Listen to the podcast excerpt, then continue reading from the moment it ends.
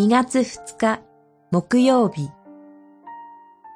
罪を告白し神の憐れみにすがる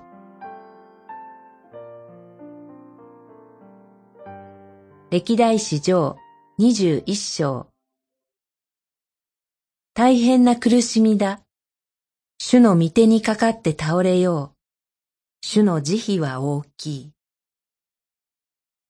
21章13節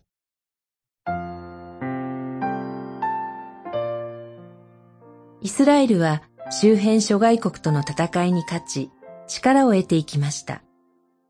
王であるダビデの気持ちは高揚していたことでしょう。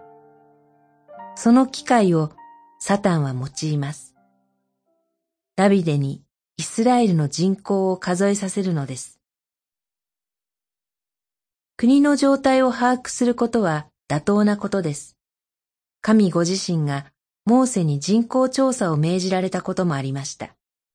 しかし、ダビデの行ったこの人口調査は悪でした。彼の心の内に神ではなく自分に栄光を競うとする高ぶりがあったのでしょう。そのことを示されたダビデは、私はこのようなことを行って重い罪を犯しました。と告白しますが、神から三年間の飢饉か、三ヶ月間の敵による蹂躙か、三日間の疫病の後の破滅か、そのうちの一つを選ぶようにと迫られます。その時、彼はこう言いました。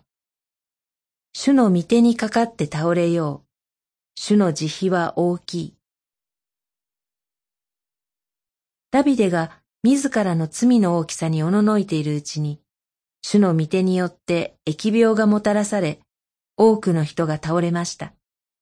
しかし、次に見つかいが滅びの手を伸ばすのを神はご覧になって、それを制しなさいました。神はイスラエルとの契約に忠実であろうとされたのです。ダビデが叫んだように、神の慈悲は大きいのです。祈り。